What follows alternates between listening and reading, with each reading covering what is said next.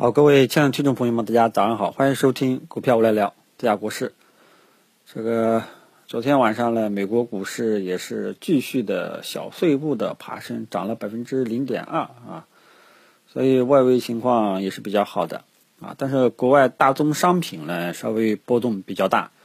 昨天原油暴跌这个百分之四点五几啊，这个跌幅呢是比较大的。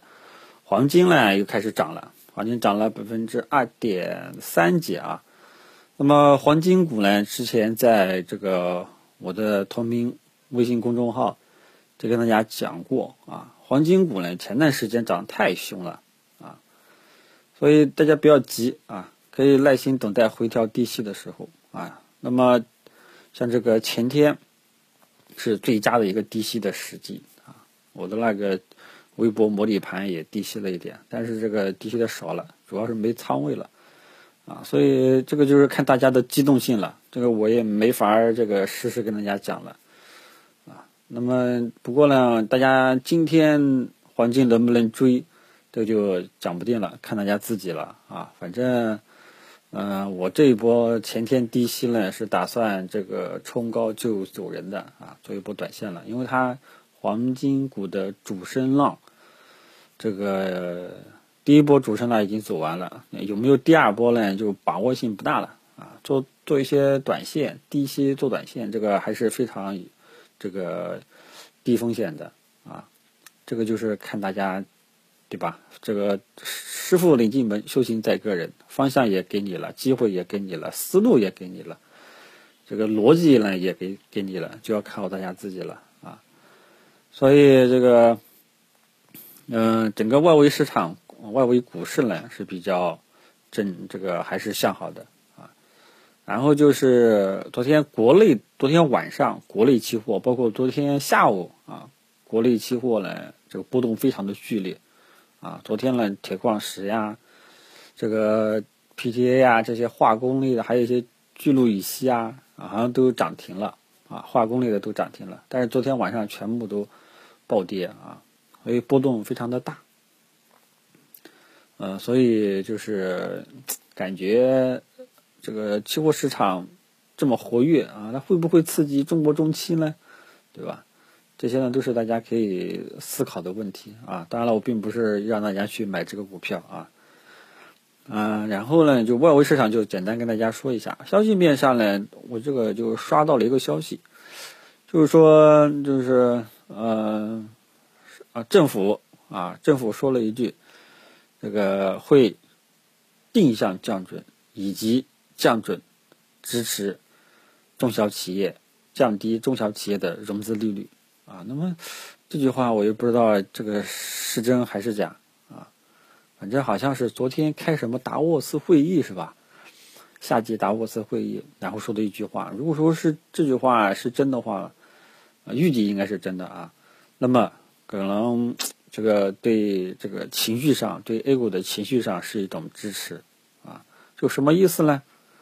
哎，这个啊，你们放心，这个央妈未来会实行降准啊，这个定向降准我真的不关心啊，定向降准是没什么实际性的意义，主要是这个降准啊，如果说它这个降准指的是全面降准啊，那这个。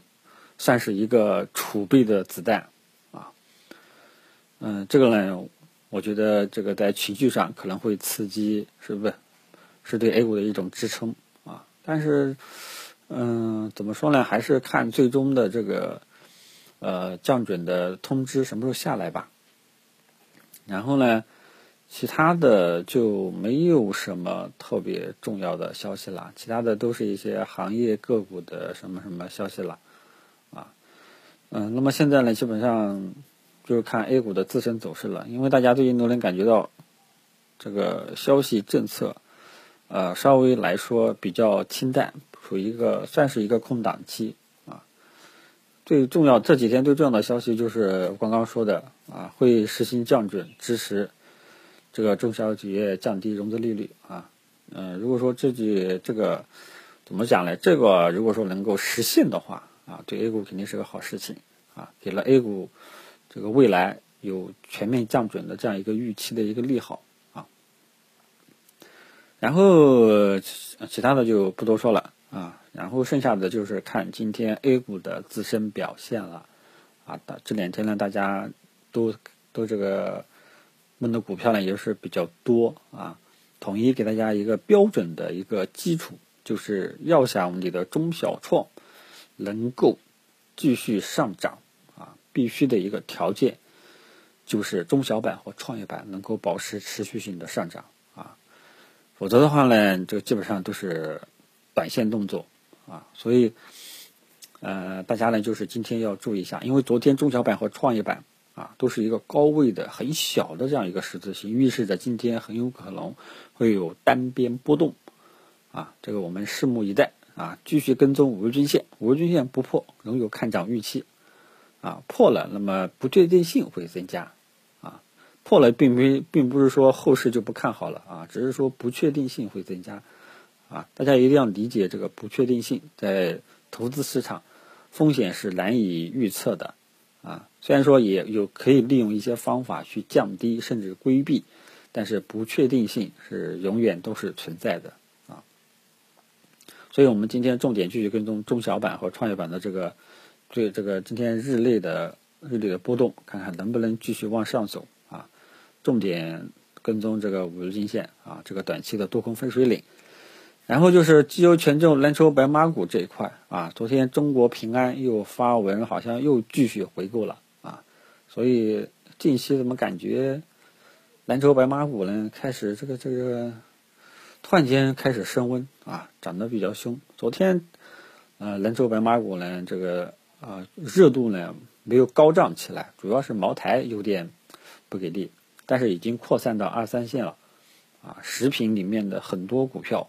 都已经创历史新高了，不管是一线、二线、三线啊，所以这里面很多是都是好的标的的啊。然后呢，就是嗯，整个权重蓝筹白马啊，依然是向好的啊，大家呢自己去择机去参与一下，好吧？这个具体的位置呢，就要看个人了啊。这个国师，我这个保姆，这个其实做的也是相当可以了。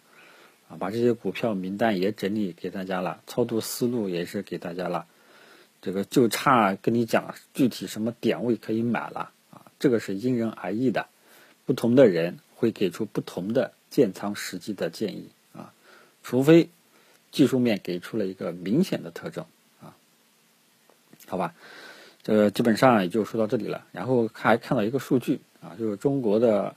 过去一段时间，中国的散户率开始下降，中国 A 股的散户率开始下降，有百分之七十几降到百分之五十几啊。那么这个是很好的现象，就说明机构投资者开始增加，啊，机构投资者增加，那整个市场未来会逐渐成熟的，啊，这个是好事情，啊，说明大家这个，呃，很多人散户朋友可能就越来越少了。